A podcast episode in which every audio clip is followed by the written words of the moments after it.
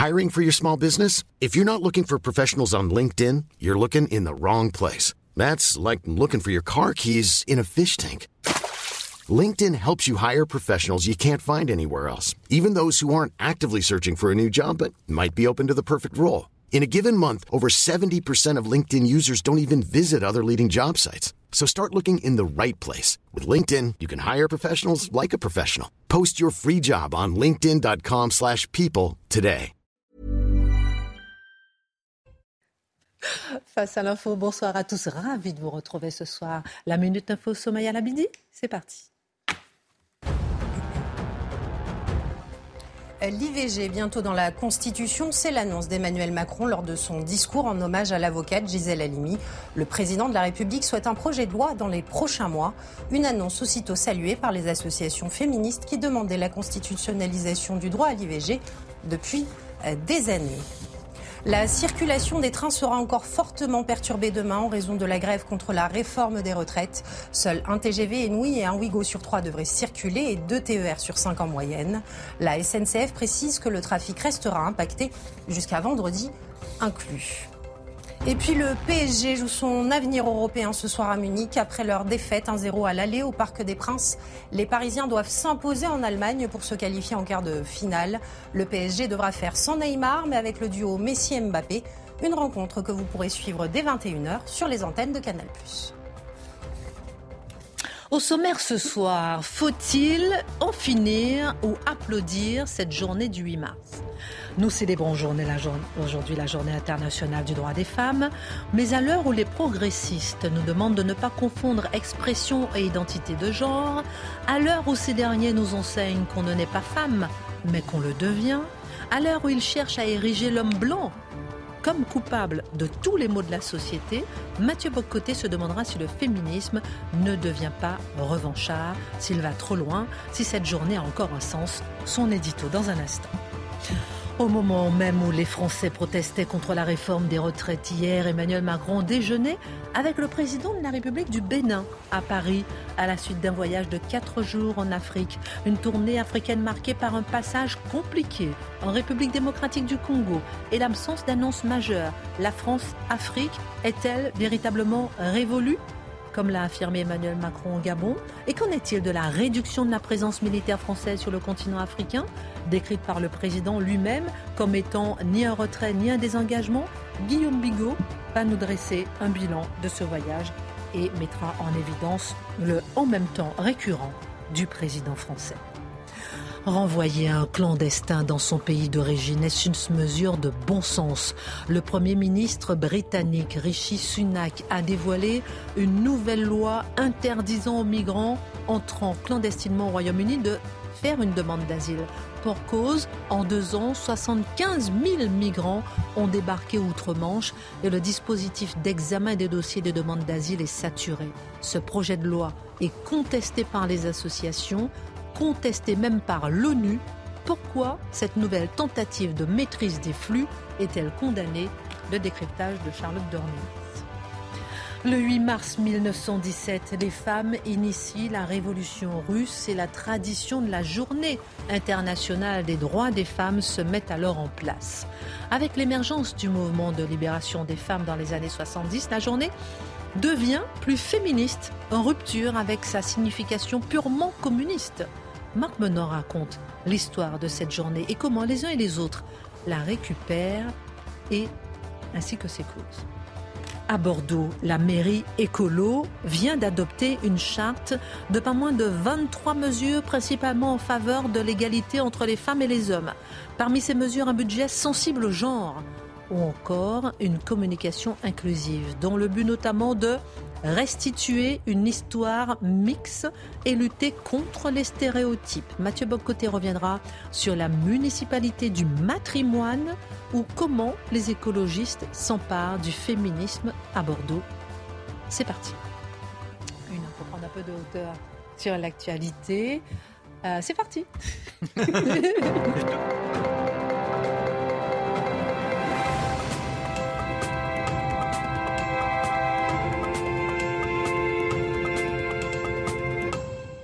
Comment allez-vous, chacun d'entre vous C'est parti, vous êtes sûr Oui, c'est parti. je suis une femme, mais qu'est-ce qui vous dit que je suis une femme? Votre apparence, ah. Christine, votre apparence. Vous vous trompez. Je, ne, je suis peut-être autre chose. Ah, écoutez, si vous n'êtes pas une femme, je change de bord. Un reptile.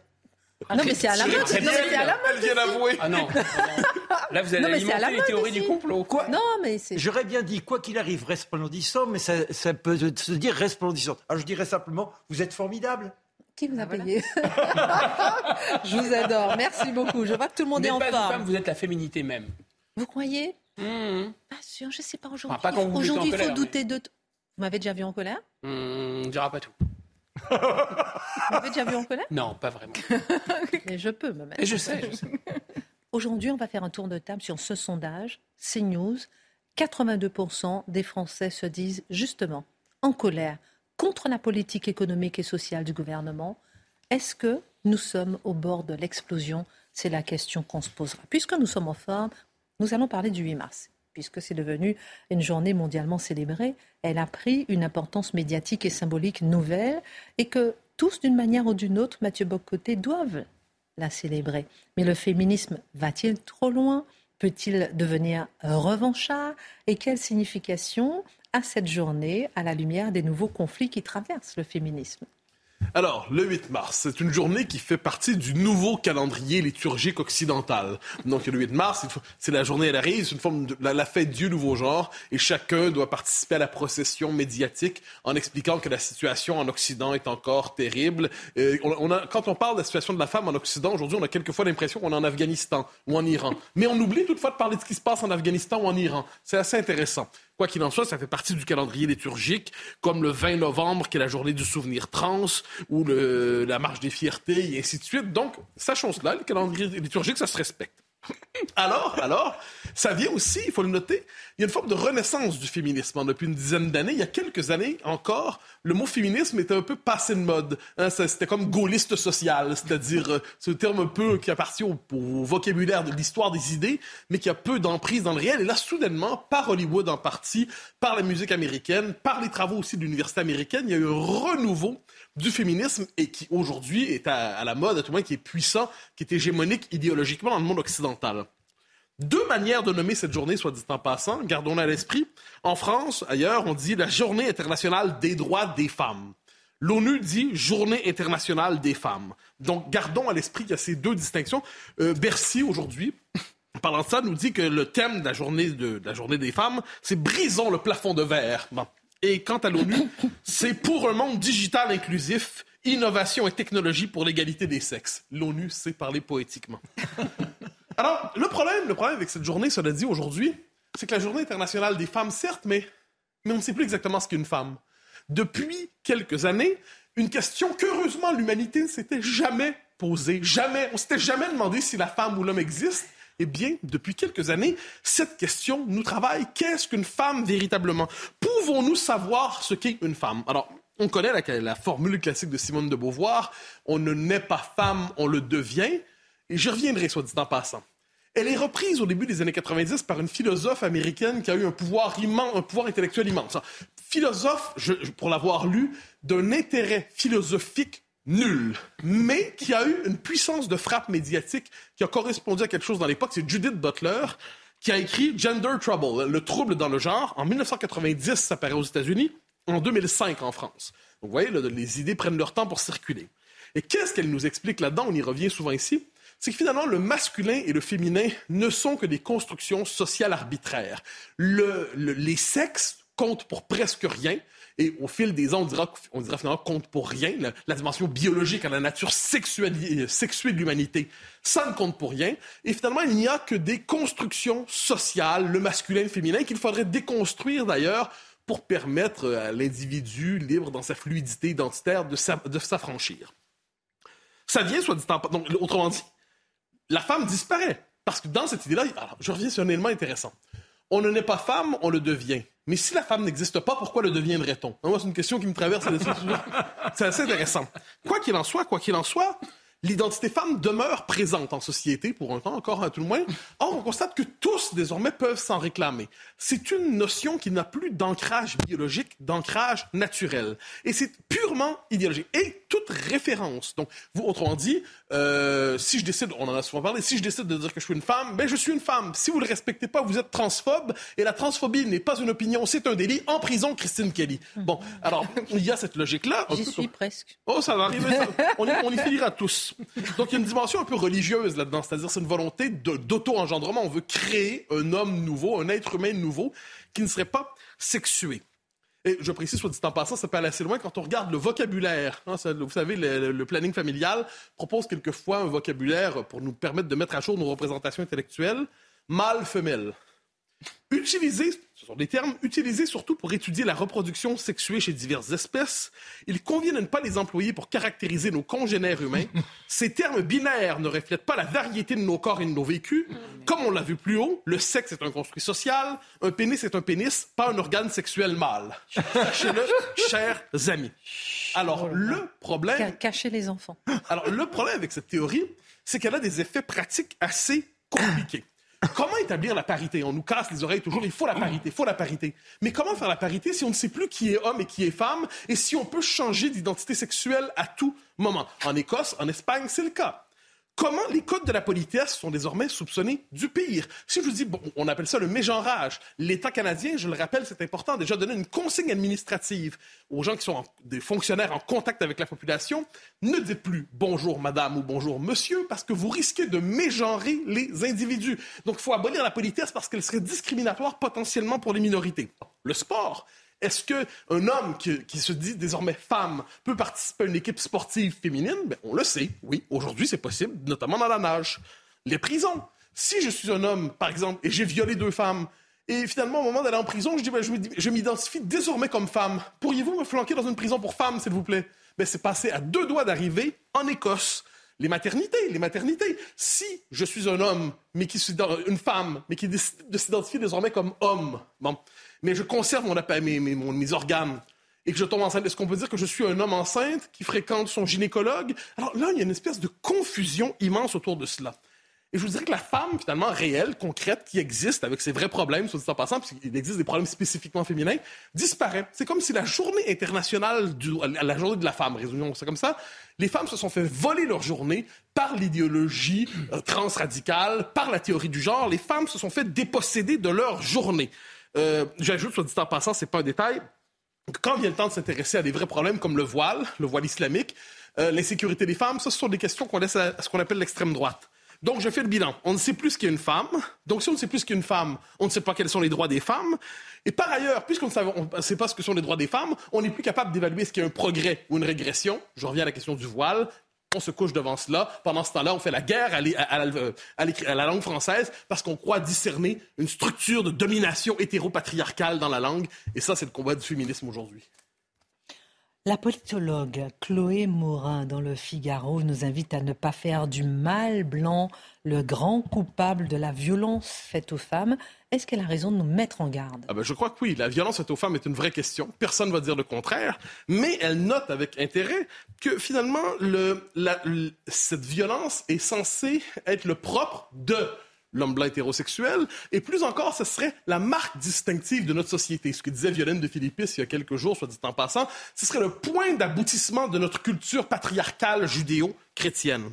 Et il y a eu une révolution, il ne faut pas se tromper, ces dernières années, la révolution MeToo qui peut avoir des, avoir des effets positifs selon certains, c'est-à-dire ça permet de, de, faire tomber les inhibitions dans les rapports de, harcèlement sexuel au, travail.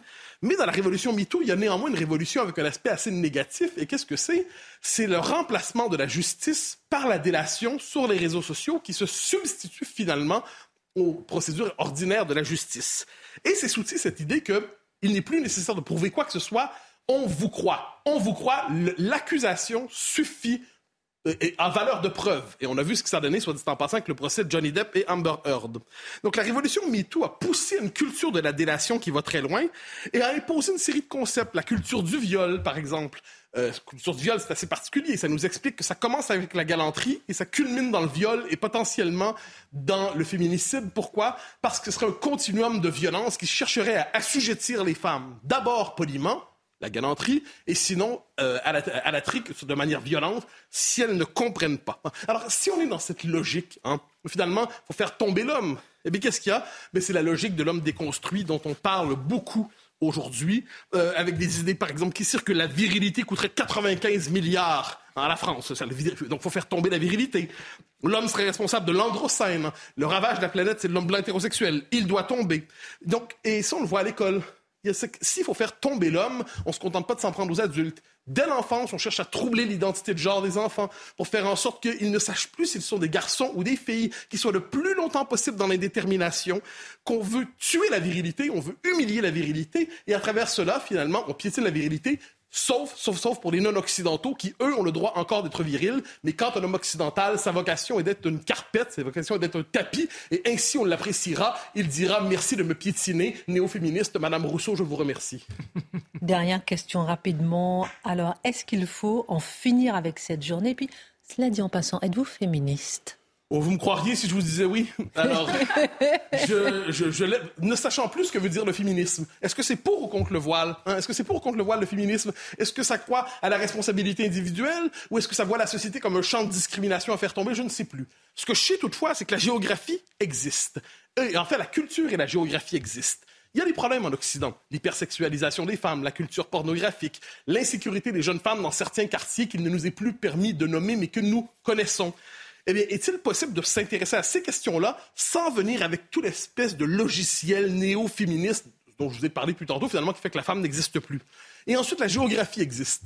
Si j'étais en Iran, je serais très féministe. Si j'étais dans le monde arabe, je serais très féministe. Si j'étais en Inde, je serais très féministe. Mais puisque je suis en Occident, globalement la révolution féministe a eu lieu, l'égalité existe. Ça ne veut pas dire que tout est parfait, mais cette révolution a eu lieu. Je me méfie des batailles qui sont en retard de quelques décennies. Et de ce point de vue, cette journée dont on ne peut plus identifier l'objet aujourd'hui, mérite non seulement d'être célébré, comme on le dit, mais aussi critiqué, même si critiquer les angles morts du 8 mars, apparemment on fait pas ça le 8 mars. Je m'excuse, je l'ai fait. Merci Mathieu. Dans un instant, on verra avec vous l'histoire justement de cette journée du 8 mars. Très intéressant de voir d'où ça vient et comment euh, cette journée a évolué. Question pour vous, question surprise. Qui sait quelle est la journée de l'homme? C'est tous les jours C'est tous les jours. Bah, chien C'est nous les balles C'est pas le 16 novembre Le 19 novembre. pas loin, je, je vous ai vu sur Twitter aujourd'hui. Oui, je l'ai dit sur Twitter. Je le rappelle toujours, je le rappelle toujours le 8 mars, justement, parce que c'est important. La journée de l'homme, c'est le 19 novembre. Et puis, euh, tous les autres jours, c'est pour les queers. Bon, alors, je ferme la parenthèse. Mais c'est le 19 novembre. C'est intéressant parce que personne ne la connaît, cette journée. Avec vous, on va s'arrêter sur le voyage euh, du président, parce que en Afrique, plus personne n'en parle, mais nous, oui on va revenir un peu sur ce voyage pour savoir un peu comment ça s'est passé. Il s'est rendu au Gabon, en Angola, au Congo-Brazzaville, à la République démocratique du Congo. Et euh, qu'est-ce qui reste, Guillaume Bigot, de ce voyage? Qu'est-ce qui a changé dans la nouvelle politique africaine de la France? Je tâchais de vous répondre, mais il y a déjà un lien avec l'édito de Mathieu, c'est que c'est un continent qui reste très genré, qui reste très traditionnel. Donc ils ne comprennent rien aux fantaisies de l'Occident. Ils sont complètement dépassés, d'où le fait qu'ils sont tentés de, rallier la Russie, qui leur parlait encore un pays un peu de bon sens. Alors, il y a, en fait, pour répondre à la question de savoir pourquoi il s'est déplacé en Afrique de l'Ouest, qu'est-ce qu'il allait faire, euh, présenter la nouvelle politique de l'Afrique. En fait, la nouvelle politique française pour l'Afrique. Et cette nouvelle politique française pour l'Afrique, elle tient à quelques points. La première, c'est vraiment s'appuyer sur la société civile, sur la jeunesse africaine et montrer, grâce à ça, qu'on n'est plus du tout dans l'ingérence. Ensuite, c'est vraiment, on va dire, rompre avec euh, le tout sécuritaire de la politique française en s'intéressant d'abord à la coopération économique et culturelle. Et enfin, c'est se, se, présenter comme le représentant de l'Union européenne. Donc en fait, la France se cache derrière le drapeau européen, grosso modo. Voilà, ça c'est la raison officielle du déplacement. Mais en fait, il y a deux raisons on pourrait qualifier d'officieuse. Alors la première raison d'officieuse, c'est trouver de nouveaux alliés. Parce qu'on a quand même été éjecté du Mali, éjecté du Burkina Faso. Auparavant, on avait été éjecté de la République centrafricaine. Donc on essaie de se rapprocher. Alors on est déjà proche du Gabon, mais encore plus proche du Gabon, du Cameroun, du Congo et surtout de la République euh, démocratique du Congo, pas exactement le Congo. C'est un pays très important de 100 millions d'habitants. Deuxième raison, aussi euh, officieuse. Plein de matières premières. Exactement qui sont pillés d'ailleurs par le Rwanda, on va voir. La deuxième raison officieuse, c'est quoi? C'est d'éviter d'être remplacé, d'être même grand remplacé sur le plan géopolitique par des puissances concurrentes. Alors d'abord la Russie, comme vous savez, qui mène à travers Wagner une politique extrêmement violente de désinformation contre nous. La Russie, qu'est-ce qu'elle fait en Afrique? Ben, Elle essaie de s'appuyer sur les 21 pays non africains qui n'ont pas condamné l'invasion euh, de l'Ukraine, donc cette espèce de grand sud, de, sud global, mais aussi l'Afrique, il faut le dire, avec Wagner toujours, elle est en train de donner une espèce de milice privée à des gens, à des dictateurs qui pillent le continent africain, euh, y compris au prix d'exactions terribles, de génocide, etc. Et évidemment, la France craint aussi d'être grand remplacée par la Chine, qui ouvre des instituts Confucius pour apprendre le chinois, c'est le côté sympathique, mais qui pratique des investissements qui sont des investissements complètement néocoloniaux et léonins, c'est-à-dire qu'elle prête de l'argent aux pays africains pour qu'ils construisent des infrastructures, mais s'ils ne, ne remboursent pas en temps et en heure, eh bien, elle s'empare des infrastructures. Alors en général, il y a des attaques de Wagner sur les serveurs des États africains, comme ça, ils ne peuvent pas rembourser dans les temps. Ce pas des blagues, hein, ce que m'ont raconté les services. Ensuite, il y a des pays anglo-saxons aussi qui sont, euh, voilà, qui sont au coin du bois. Euh, les États-Unis ont la Turquie aussi. La Turquie, bien évidemment. Les États-Unis ont fait rentrer le Maroc dans le pacte d'Abraham. Et on voit bien que maintenant, entre la France et le Maroc, il y a maintenant un coin qui s'appelle les États-Unis. Et puis, bien sûr, euh, les États-Unis euh, s'adressent à des pays comme le Mali ou la République centrafricaine pour remplacer Wagner. Wagner nous avait déjà remplacé, avait déjà remplacé les soldats français. Voilà où on en est, grosso modo. Alors, quel est le bilan de cette euh, tournée africaine? Bah, déjà sur le plan intérieur, il me paraît assez, euh, assez désastreux, c'est catastrophique. Le président mise beaucoup sur l'image, mais enfin là, l'image d'un président de la République très décontracté, en train de savourer des bières dans une boîte de nuit à Kinshasa, alors que le pays est au bord de l'explosion sociale. Bah, je pense que c'est moyen, moyen, mais on va dire encore que je m'en prends au président de la République, c'est une véritable obsession. Kinshasa, bien connu pour être le pays de la, de la fête en tout genre. Hein. Ah, euh, il y a des choses qui, très, qui, sont passées à Kinshasa, d'après le président de la République, qui devraient rester à ah Kinshasa, ce qu'il avait dit. avait fait et fait un stage là-bas, je crois. Ensuite, euh, eh bien, écoutez, l'autorité du président de la République, et donc par voie de conséquence aussi de la France, me semble quand même relativement abîmée par cette séquence africaine. D'abord, ça a commencé avant le voyage, euh, puisqu'un journaliste interrogeait sur les relations entre la France et le Maroc. Il a répondu, mais elles sont euh, excellentes, elles sont bonnes et amicales. Sauf que tout de suite, le gouvernement à a, publié un, un, démenti en disant, ben non, en fait, les relations entre la France et le Maroc, elles ne sont ni bonnes ni amicales. Ambiance. Ensuite, le président s'est rendu sur place. Et là, misait sur la société civile et sur la jeunesse. Il y a justement une jeune militante burkinabé qui l'a, violemment interpellée en lui disant écoutez, les relations entre la France et l'Afrique, c'est pour moi euh, une marmite. Et cette marmite, elle est très sale. Donc si vous ne la récurez pas, par exemple, parler de manière très vindicative, si vous ne la récurez pas, ni moi ni les Africains ne mangeront dedans. Là aussi, ambiance. Ensuite, le président de la République démocratique du Congo, une conférence de presse avec euh, Emmanuel Macron, un peu improvisée apparemment. Et Emmanuel Macron. Euh, il y a eu un couac. Ah ben, il y a eu plus qu'un couac. Il a, il a essayé, en fait, de dire que la manière dont la diplomatie française avait jeté un peu le doute sur le résultat des élections en parlant d'un compromis à l'africaine, c'était pas vraiment euh, les autorités françaises, c'était la presse française. En faisant en plus la leçon à son interlocuteur, en disant Mais écoutez, bien, euh, mon cher ami, d'imiter la France, parce que nous, on a une presse libre, vous feriez bien de prendre de la graine. Sauf que son homologue euh, de République démocratique du Congo l'a sèchement recadré en disant Ben non, écoutez, c'est pas la presse, c'est M. Le Drian, donc c'est votre ministre. Et en plus, vous l'avez déjà dit, donc c'est le gouvernement français. Voilà, donc du point de vue africain, je pense que c'était vraiment catastrophique. D'ailleurs, la République démocratique du Congo, c'est un pays qui est agressé littéralement par le Rwanda, qui est un allié des États-Unis. C'est une agression tout à fait comparable à celle de l'Ukraine par la Russie, mais bon, c'est pas très grave. Apparemment, ce sont des Africains, donc on s'en fiche. Et euh, le, Rwanda est en train de piller littéralement une partie de, de la République démocratique du Congo qui s'attendait au minimum à ce que la France proteste, au moins de manière très ferme et très claire. Et M. Macron, c'est un peu euh, euh, voilà, défaussé en disant non, non, moi je ne m'ingère pas dans les affaires euh, africaines. Ben, voyons. Ensuite, le président de la République, euh, il a laissé entendre avant son départ que la France pourrait fermer ses bases militaires. Oui. Sauf qu'en fait, il n'en a rien été. Donc tout devait changer, mais en même temps, rien ne change. On retombe sur le en même temps. C'est vraiment le sparadrap du capitaine Haddock sur en même temps. Donc en même temps, Emmanuel Macron ne réagit pas quand les membres de la société civile expliquent que la France est responsable de tout, de tous les maux de l'Afrique. Mais en même temps, il adopte un ton très paternaliste. En même temps, il se brouille avec la République démocratique du Congo et en même temps, il s'était déjà brouillé avec le Rwanda. En même temps, il se brouille avec le Maroc, mais en même temps, il se brouille avec son rival, l'Algérie. Et en même temps, finalement, il prend les Africains de haut et en même temps, les Africains ne le respectent plus. Voilà, grosso modo, ça devient vraiment très problématique sur en même temps.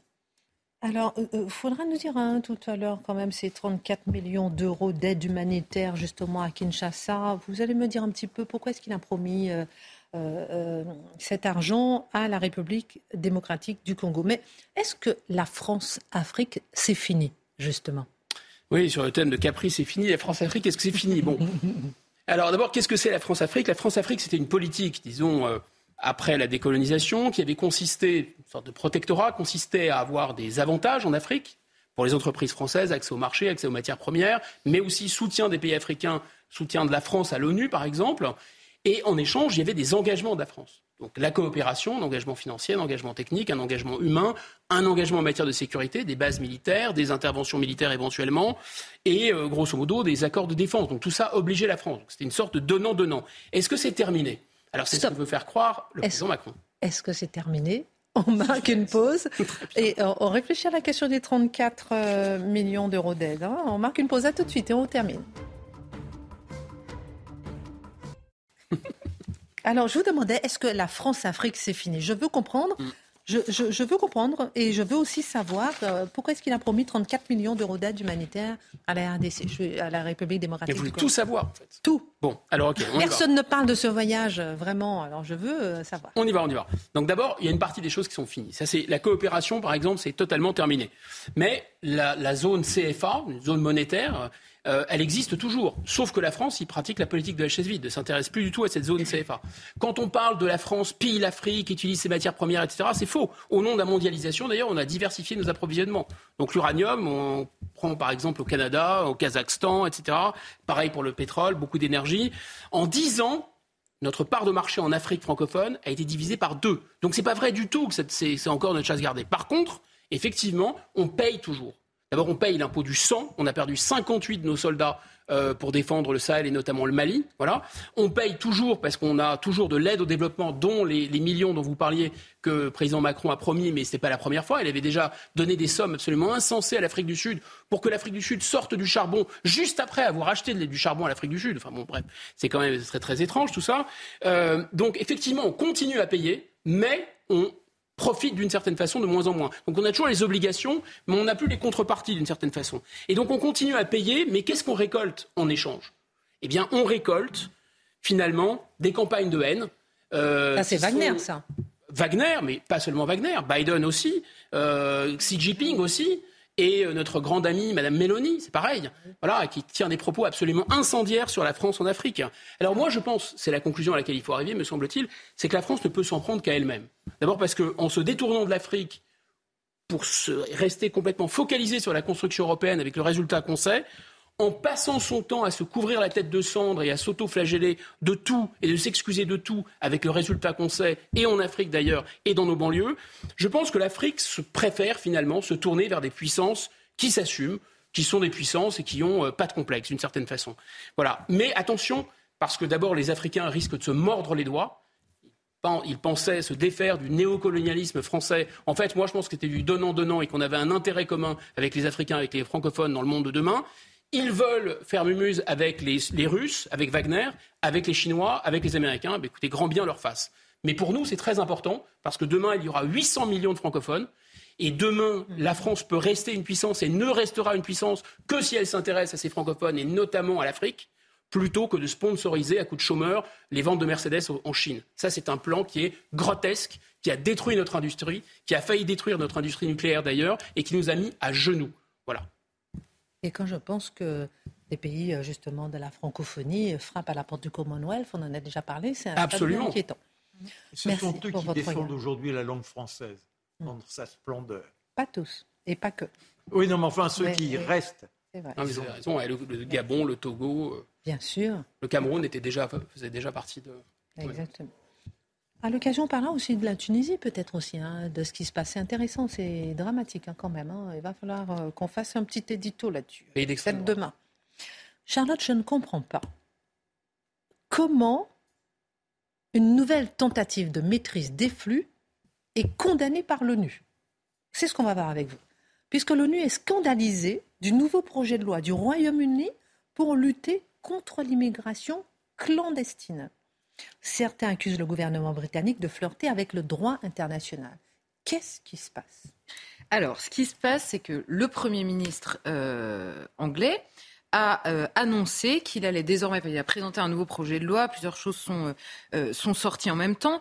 Il a expliqué qu'il voulait interdire à toute personne qui traverse la Manche, donc ils disent qui arrive par petits bateaux, ils parlent des petits bateaux, donc qui traverse la Manche et qui entre clandestinement en Grande-Bretagne, non seulement d'y demander l'asile, mais d'y revenir à vie c'est-à-dire interdire d'entrer sur le territoire. Donc le message est clair, il l'a dit comme ça, il a dit le message est désormais clair. Si vous commettez l'acte illégal de rentrer en Grande-Bretagne sans avoir la permission de le faire, c'est terminé pour vous dans ce pays.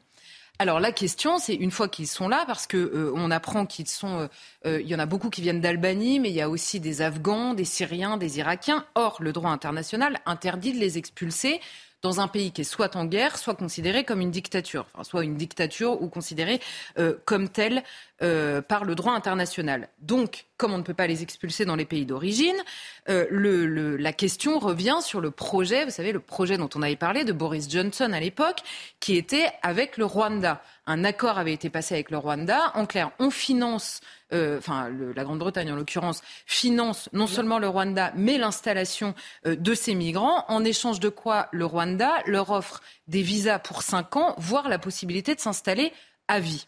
Donc l'accord avait été passé en l'occurrence avec le Rwanda.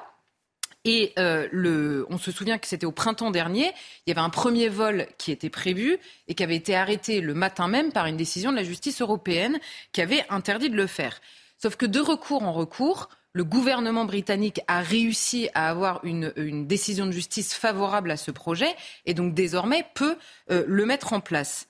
Donc, ce qui se passe, c'est que le gouvernement actuel, donc le Premier ministre a demandé à son ministre de l'immigration euh, de euh, reprendre en gros le projet pour les personnes qui arrivent. Donc elles arrivent, on les met en centre de rétention et on les expulse vers le Rwanda ou leur pays d'origine s'il n'est pas, s'il est possible de les expulser vers leur pays d'origine.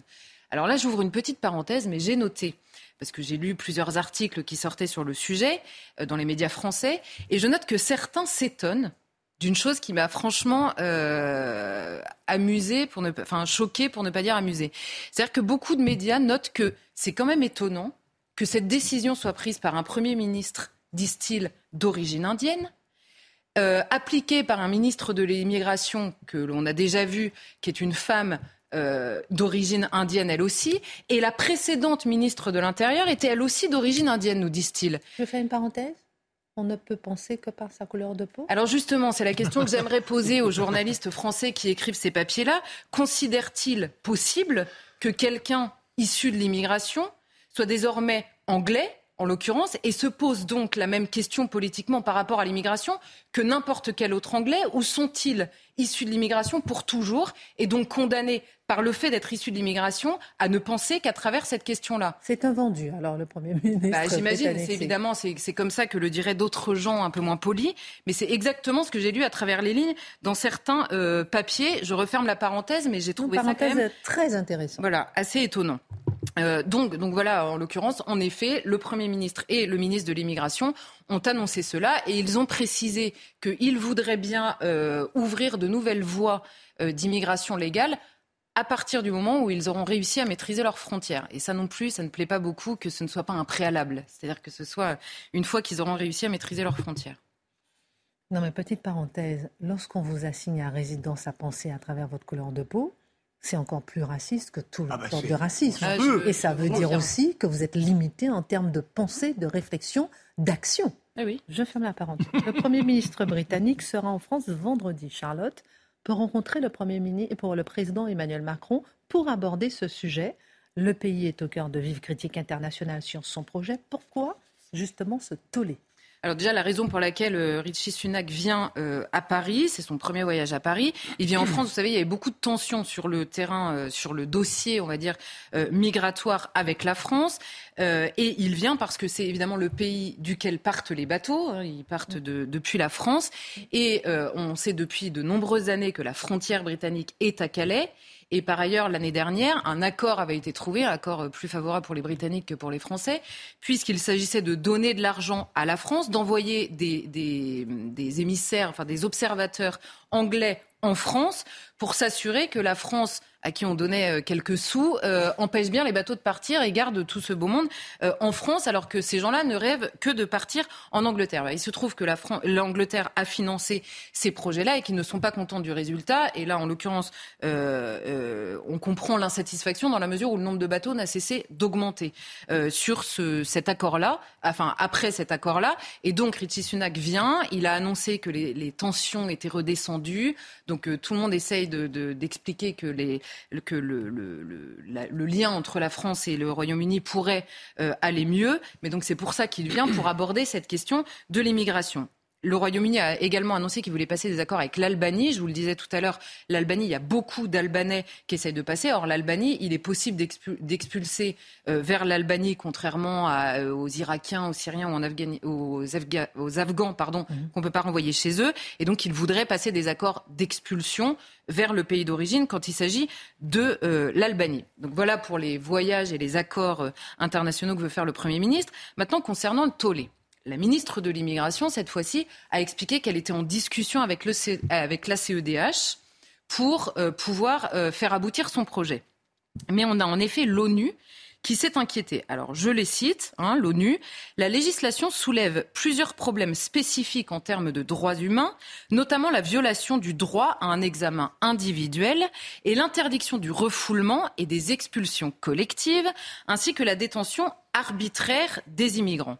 Alors, ce que rappelle l'ONU, c'est tout simplement la Convention de Genève, qui est en effet du droit international, mais le ministre euh, de l'ONU, nous rappelle simplement qu'avec la Convention de Genève telle qu'elle est aujourd'hui et telle que nous l'avons ratifiée aujourd'hui, il est impossible de protéger sa frontière extérieure. C'est exactement le débat qu'il y a au sein de l'Union européenne, dont on a parlé très souvent, et l'ONU rappelle là à la Grande-Bretagne qu'il est interdit de protéger sa frontière extérieure. Donc on a un ministre, et c'est ça qu'il faut que nous on comprenne bien, parce que c'est tellement contre-intuitif que, que voilà. Donc quand on nous rappelle, il faut que ce soit conforme au droit international. Les gens qui nous disent ça, dans l'état actuel du droit international, les gens qui vous disent bien sûr, il faut lutter contre l'immigration clandestine, tout en respectant le droit international, ces gens-là vous mentent. Il est impossible, en vertu du droit international aujourd'hui, de protéger sa frontière extérieure, puisque la Convention de Genève, nous oblige en effet à accepter ces personnes, à ne pas les refouler collectivement, parce qu'une fois qu'elles sont là, il faut examiner les dossiers un à un. Et si ils sont déboutés, éventuellement de les expulser, en sachant que euh, la moitié de ces gens-là ne sont pas expulsables vers leur pays d'origine. Et on nous explique par ailleurs que le Rwanda, ça flirte avec le droit international. Alors je n'ai trouvé de précision nulle part. Euh, en quoi consiste ce flirt euh, donc là aussi, il faudrait qu'ils nous expliquent. Peut-être que euh, le Rwanda, c'est pas assez bien pour eux, mais ça, voilà, il faudra qu'ils nous expliquent exactement de quoi ils parlent. Mais c'est intéressant de voir que l'ONU rappelle tout simplement, enfin remet au milieu du débat la question qui envenime les relations au sein de l'Union européenne et à laquelle la Commission européenne refuse de répondre. En France aussi, Charlotte, les critiques commencent à se faire précises alors que le gouvernement entend faire examiner son projet de loi sur l'immigration d'ici la fin du mois. Par exemple, la défenseur des droits s'inquiète. Oui, alors j'ai rapproché les deux choses puisque vous avez un point commun entre les associations, l'ONU euh, qui critique le projet de loi euh, en Grande-Bretagne et la défenseur des droits en France. En clair, leur réponse est toujours la même. Les migrants, alors on vous explique qu'on a déjà essayé de contenir l'immigration, ça ne fonctionne pas. Alors j'aimerais bien qu'on ait cette discussion. À quel moment exactement on a essayé de contenir cette immigration? Déjà, ça, pourrait être une discussion intéressante. Mais globalement, il part du principe qu'on a une politique répressive sur l'immigration et qu'elle ne fonctionne pas. Donc, nous disent-ils, les migrants clandestins ne seront découragés que si les autorités proposent des moyens légaux de venir en Grande-Bretagne ou en France. C'est toujours la même rhétorique, à savoir si vous voulez pas qu'ils soient clandestins, il faut les régulariser. Euh, donc évidemment, c'est un peu perdant sur le terrain du nombre de gens qui rentrent dans le pays. Alors là, la défenseur des droits a rendu un rapport, en effet. Alors c'est Le Monde qui a eu accès à ce rapport, qui nous explique. Alors franchement, faut, faut s'asseoir là, hein, parce que la première chose, elle nous dit que le texte du gouvernement, on a déjà dit hein, que le texte du gouvernement, déjà il a deux jambes, mais il y en a une qui est la régularisation dans les métiers en tension, qui est quand même beaucoup plus forte que celle de la restriction. Mais la défenseur des droits estime que le, le texte repose sur des constats non étayés tels que l'échec de l'intégration. Ça n'est pas étayé, l'échec de l'intégration en France. Ou encore l'accélération des flux migratoires. C'est pas étayé, l'accélération des flux migratoires. Donc c'est quand même énorme parce que les chiffres à la fois de Frontex et du ministère de, de, de l'Intérieur français euh, étayent ces choses-là, mais ça n'est pas étayé. Très bien. Et donc, le texte nourrit le débat public de, ouvrez les guillemets, représentation erronée, voire discriminatoire. Très bien. Donc ça, c'est la, première chose. La deuxième chose, la défenseur des droits s'inquiète qu'il n'y ait rien sur la simplification administrative du séjour. Vous savez, on avait parlé de ces recours via Internet pour avoir des rendez-vous en préfecture. C'est une usine à gaz complètement dingue. Et donc, elle s'inquiète que les recours administratifs des migrants soient trop compliqués et qu'il n'y ait rien dans ce projet de loi pour les simplifier. Très bien. Et elle s'inquiète aussi, par exemple, que l'on demande une maîtrise du français, de la langue française, pour un séjour pluriannuel. Parce que, nous explique-t-elle, le meilleur moyen de s'intégrer correctement, c'est d'avoir une stabilité administrative. Non mais ces gens vivent dans un monde quand même. Donc la stabilité administrative, c'est le meilleur moyen de s'intégrer correctement. En tout cas, c'est la base. Je ne sais pas très bien ce qu'elle entend par là, mais formidable. Troisième chose, elle s'inquiète parce que le projet de loi prévoit d'élargir la possibilité, vous savez, pour expulser aujourd'hui quelqu'un qui est arrivé avant ses 13 ans en France ou qui vit depuis 20 ans en France, il faut justifier qu'il y a une euh, menace grave à l'intérêt euh, supérieur de l'État ou terrorisme, par exemple, ou incitation à la haine. Vous savez, on avait vu ça avec l'imam euh, Iqwisen. Eh bien là, le, projet de loi prévoit pardon, d'étendre cette possibilité s'il y a une menace grave pour l'ordre public quand l'étranger a déjà fait l'objet d'une condamnation définitive pour des faits passibles de 10 ans de prison ou en récidive de faits passibles de 5 ans de prison. Voilà ce que dit la loi. Donc déjà, on n'est pas non plus sur un truc extrêmement rigoureux, enfin extrêmement euh, sévère. Et là, la défenseur des droits, elle s'inquiète. Pourquoi? Parce que le texte précise que c'est la peine encourue et pas prononcée. Et elle nous dit quoi? Cela pose un problème en matière d'individualisation de la peine et ouvre un large pouvoir discrétionnaire de l'administration. Donc le fait que le texte se base sur la peine encourue, c'est-à-dire la loi, elle appelle ça un pouvoir discrétionnaire donné à l'administration. C'est énorme. Et enfin, la dernière chose, la défenseur des droits nous dit qu'il y a une chose qui va dans le bon sens. Devinez la régularisation des personnes euh, qui, euh, qui travaillent aujourd'hui dans les métiers en tension. Mais elle ajoute un bémol, ce serait bien que ce ne soit pas que dans les métiers en tension. Et ce serait bien qu'on ne leur demande pas de justifier euh, de leur fiche de paye à répétition, puisque ça les oblige à travailler illégalement avant de pouvoir être régularisés. Il faudrait les régulariser tout de suite sans leur demander ça. Et alors, il faut noter une chose, c'est que à la fois en Grande-Bretagne et en France, on le sait, les Britanniques, eux, s'inquiètent du contraire, que ce projet n'aboutisse pas et ne soit pas suffisamment sérieux. C'est exactement les mm. inquiétudes qu'on reconnaît en France.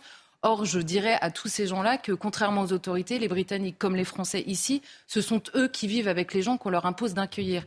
Et quand vous accueillez des gens que vous n'avez pas envie d'accueillir, le risque, c'est que ça se passe mal. Pour tout le monde, d'ailleurs. Intéressant aussi de faire euh, peut-être un sujet sur les défenseurs des droits. Vraiment mm. aussi, comment ça Oui. Très intéressant. Sur les enquêtes, sur la police. Il y a, Personne ne vote beaucoup, là, hein, beaucoup, beaucoup, beaucoup, beaucoup de, sujets intéressants pour mieux connaître et mieux savoir comment ça il fonctionne. Du MEDEF, en fait, c'est ça. Je vous ai vu réagir. Vous avez envie de réagir, vous, à, ce cas Non, non, je suis absolument d'accord. Vous avez vu bondir sur votre chaise. Non, c'est que le défenseur des droits, le cadre conceptuel utilisé par le défenseur des droits, c'est ni l'existence même de la nation France, ni l'existence même de l'identité française, ni l'existence de la France. Elle veut voir le monde strictement à partir de la grille antidiscriminatoire. Ça consiste en fait à abolir les frontières, le citoyen, celui qui ne l'est pas.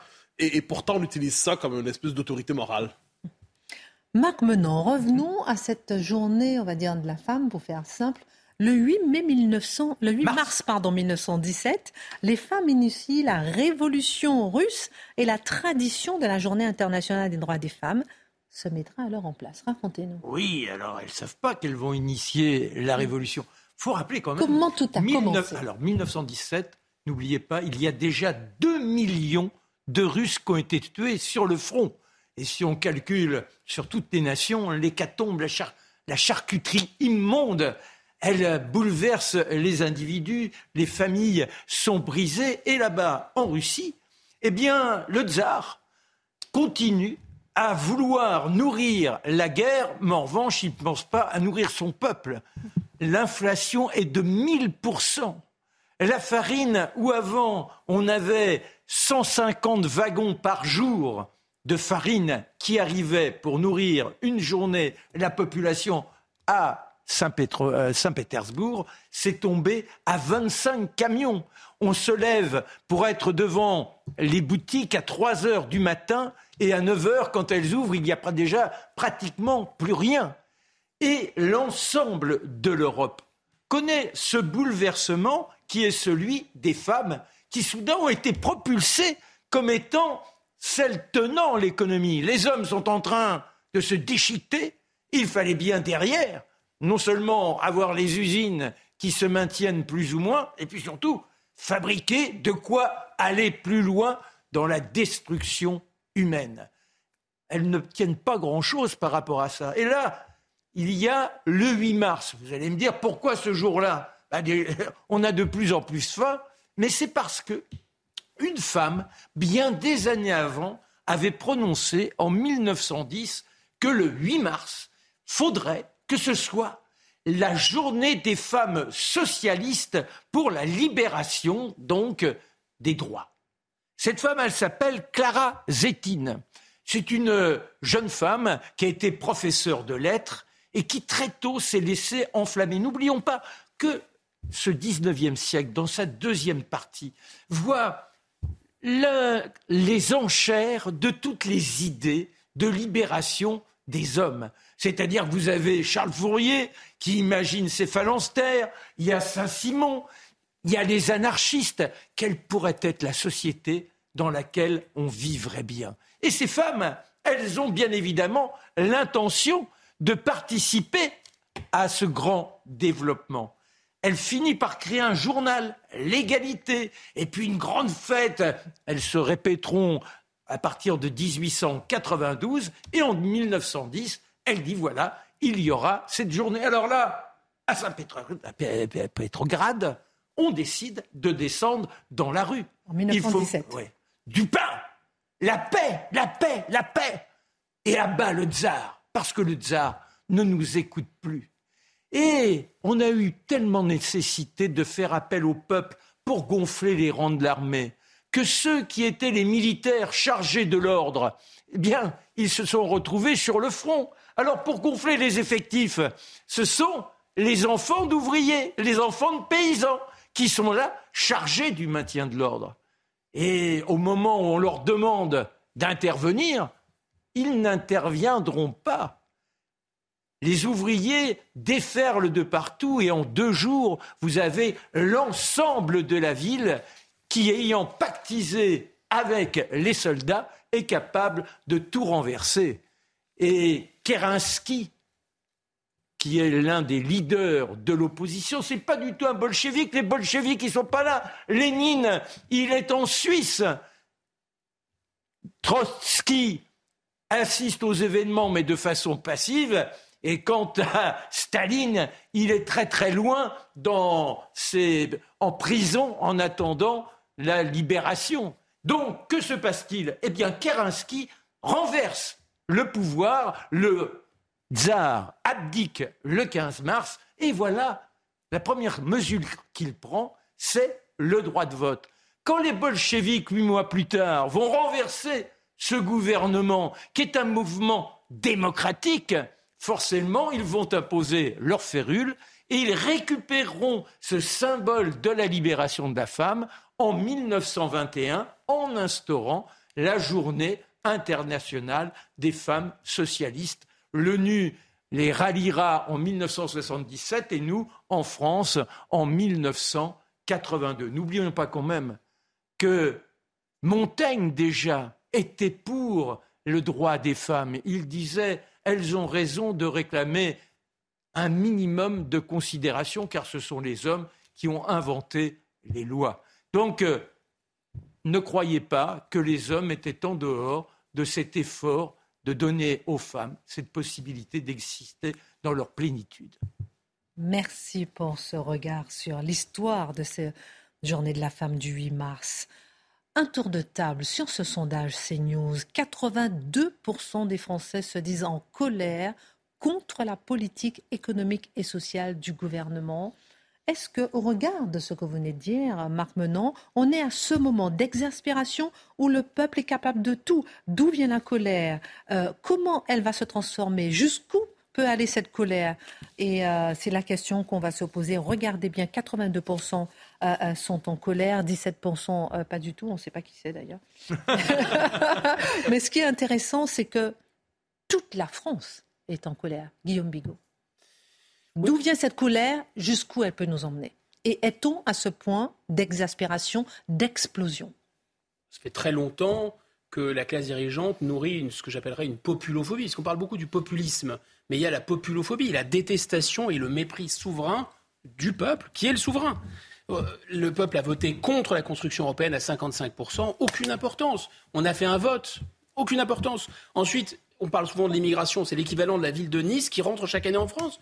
Tous les Français, quelle que soit leur origine, n'en veulent plus. Mais aucune importance, on le fait quand même. Ça n'a pas d'importance. Là, personne ne veut de la réforme des retraites, mais on le fait quand même. Ça n'a aucune espèce d'importance. Donc il y a vraiment une infantilisation et un mépris de la démocratie et du pouvoir du peuple. Pourquoi ça ne va pas exploser? C'est le paradoxe de Tocqueville, parce que je pense que c'est lorsque les choses s'améliorent que ça, explose. Mmh. Lorsque la situation est très difficile, les gens sont obligés de vaquer à leurs occupations et ne peuvent pas euh, déclencher un mouvement euh, révolutionnaire.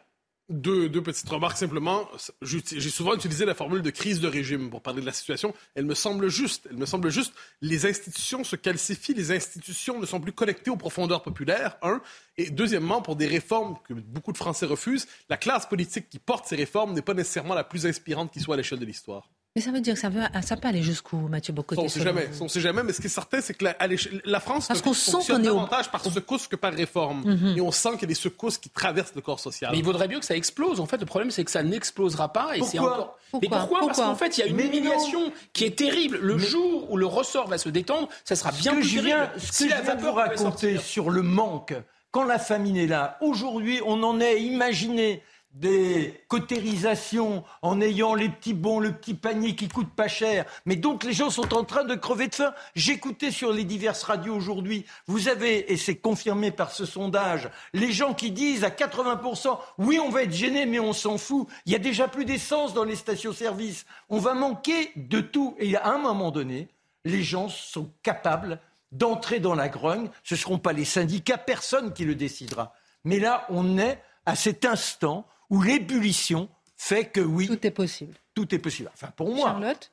Non, mais c'est le même chiffre qu'on avait en soutien au tout début euh, en France des gilets jaunes. C'était le même, euh, euh, c'était le même chiffre de soutien à cette population qui, sur les ronds-points, disait on existe en fait. Est-ce qu'il est possible de nous prendre en compte? Est-ce qu'il est possible qu'on vive de notre travail? Est-ce qu'il est possible de vivre dignement, notamment de notre travail? Ça a été transformé ensuite par l'extrême gauche qui a essayé de récupérer la chose, mais c'est le même chiffre. Et moi, ce qui m'inquiète, c'est que le gouvernement continue à s'appuyer sur les 17% qui restent, puisque c'est ce qu'il fait depuis le mouvement des gilets jaunes. ce qui ne veut pas dire qu'il est illégitime institutionnellement, mais c'est exactement ce que dit Mathieu. Euh, politiquement, ça devient de plus en plus compliqué. Et le tsar était resté enfermé, et là, le président est enfermé. Dernier sujet, la mairie de Bordeaux, Mathieu Boqueté, nous le savons, est dirigée par des écologistes, c'est-à-dire, euh, pourrait-on ajouter malicieusement, si vous le permettez, euh, par des néo-féministes. Et on apprend ce matin dans le Figaro que la mairie a adopté une charte de 23 mesures pour favoriser l'égalité femmes-hommes. Et si vous souhaitiez parler, aborder justement ce sujet dans votre édito Oui, en fait, Bordeaux, depuis 2021, ville du matrimoine ville du matrimoine. Donc, vous voyez, quand on joue avec le vocabulaire pour changer les représentations, pour changer la... Vous souriez, mais il s'appelle comme ça. Hein. Ah ils se définissent comme ça. Hein. Or, ce qui est intéressant, c'est de voir comment les idéologies les plus radicales aujourd'hui trouvent comme lieu d'expérimentation à la fois l'Europe et les villes. Mm-hmm. Et les villes sont de, vrais laboratoires idéologiques et politiques aujourd'hui. Alors, qu'est-ce qu'on propose? Donc, dans la ville, on, on met des slogans partout, hein, un peu sur le mode soviétique, pour simplement, euh, sur le mode rappeler toujours des slogans du régime. L'égalité, c'est toute l'année. Hein. Est-ce que c'est compris? On ne, on, ne parviendrait pas à l'échapper. C'est comme, euh, oubliez pas de porter un masque, l'égalité, c'est toute l'année. ensuite, ensuite, ce qui est intéressant, c'est de voir comment les arts sont mis à contribution de cette vision d'un féminisme qui n'est pas le féminisme d'émancipation universelle dont on a déjà parlé, mais un féminisme de déconstruction. Et là, notamment, notamment, parmi ces des expositions, donc on veut pousser les créateurs, on veut pousser les créatrices et tous les autres qu'on ne saurait nommer aujourd'hui, on veut les pousser justement dans la construction d'un art qui soit sur le mode pédagogique, donc sur le mode idéologique. Il va y avoir notamment une exposition jusqu'au 11 mars, donc c'est tout bientôt, qui est consacrée à l'aide de Bordeaux à SOS Méditerranée, dont on parle souvent ici, qui a pour titre Femmes éclaireuses d'humanité et qui est un hommage justement aux militantes de SOS Méditerranée. Soit dit en passant, euh, Bordeaux donne 50 000 euros. Euh, non, le département dit je donne 50 000 euros à SOS Méditerranée et Bordeaux 10 000 euros. Donc, on est vraiment dans cette instrumentalisation à Bordeaux de l'art pour faire la promotion d'un discours qui est à la fois, nous le connaissons, diversité, diversité, et puis néo-féministe, néo-féministe, néo-féminisme. Ça va plus loin. On veut aussi transformer les mentalités collectives. Et là, je vais citer, c'est un passage, c'est comme je dis, de la poésie administrative. On veut développer une communication inclusive, ils appellent ça. Une communication interne et externe inclusive et sans stéréotypes, censée restituer le rôle historique des inégalités femmes-hommes dans la fabrication de déséquilibres sociétaux, de représentations essentialistes et des stéréotypes et s'interroger sur le vocabulaire utilisé. Je traduis en langue française. Hein, il s'agit d'une volonté, en fait, de faire de l'ingénierie sociale à temps plein, de rééducation d'une population, tout ce qui ne cadre pas selon la morale néo-féministe contemporaine, pseudo-antidiscriminatoire, doit être déconstruit, doit être aboli, et encore une fois, en instrumentalisant de manière falsifiée le rôle des arts. La ville entend aussi adopter un budget sensible au genre, c'est-à-dire? Ah, ça c'est fascinant. Le budget, c'est très présent. Ça date des années 80, mais ça se diffuse aujourd'hui. Lyon le fait aussi, c'est pas la seule ville. Donc, ça présuppose l'idée que la société serait une structure discriminatoire qui toujours reconduirait des inégalités systémiques entre les hommes et les femmes. Donc, la société, qu'est-ce que c'est? C'est pas l'égalité, c'est pas la culture, c'est pas la France, c'est pas l'identité. C'est une structure discriminatoire qui aplatit, qui assujettit, qui discrimine les femmes. Dès lors, l'ensemble des mesures de l'État doivent être utilisées pour corriger en toutes circonstances cette inégalité structurelle et systémique supposée. Qu'est-ce que ça veut dire concrètement? C'est-à-dire, quand il y a le temps de faire des plans de relance, on a vu ça en Amérique du Nord, eh bien, euh, dans le plan de relance, est-ce qu'on investit dans le bâtiment, dans la construction? Ah non, ça, ce sont des métiers d'hommes. Il faut plutôt investir dans des métiers plus... Donc là, on, ne fait plus des investissements en fonction des besoins réels. Bon, ben, il y a le bâtiment, euh, il y a des routes, tout ça. Si on considère que ces investissements sont connotés masculins, il ne faut pas les faire. Il faut en trouver qui sont dits féminins. Autrement dit, c'est appliquer la logique de la guerre des sexes dans la construction du budget municipal. Bordeaux, ville écologiste, ville néo-féministe. Bravo, ça va bien. Heureusement qu'on ne met pas Bordeaux féminin. Est-ce que la France est encore la France? Excellente suite de. Tout de suite, la minute d'info Mathieu Devez.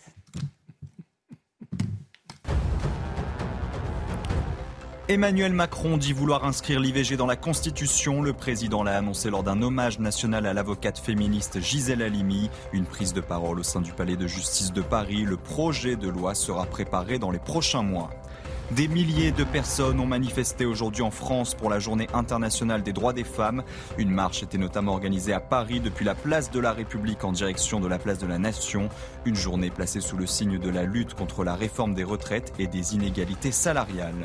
Enfin en football, le PSG joue ce soir son avenir européen face au Bayern Munich. Après leur défaite 1-0 à l'aller au Parc des Princes, les Parisiens doivent s'imposer en Allemagne. Pour se qualifier en quart de finale, le PSG devra faire sans Neymar mais avec le duo Messi-Bappé. Une rencontre que vous pourrez suivre dans une heure sur les antennes de Canal+.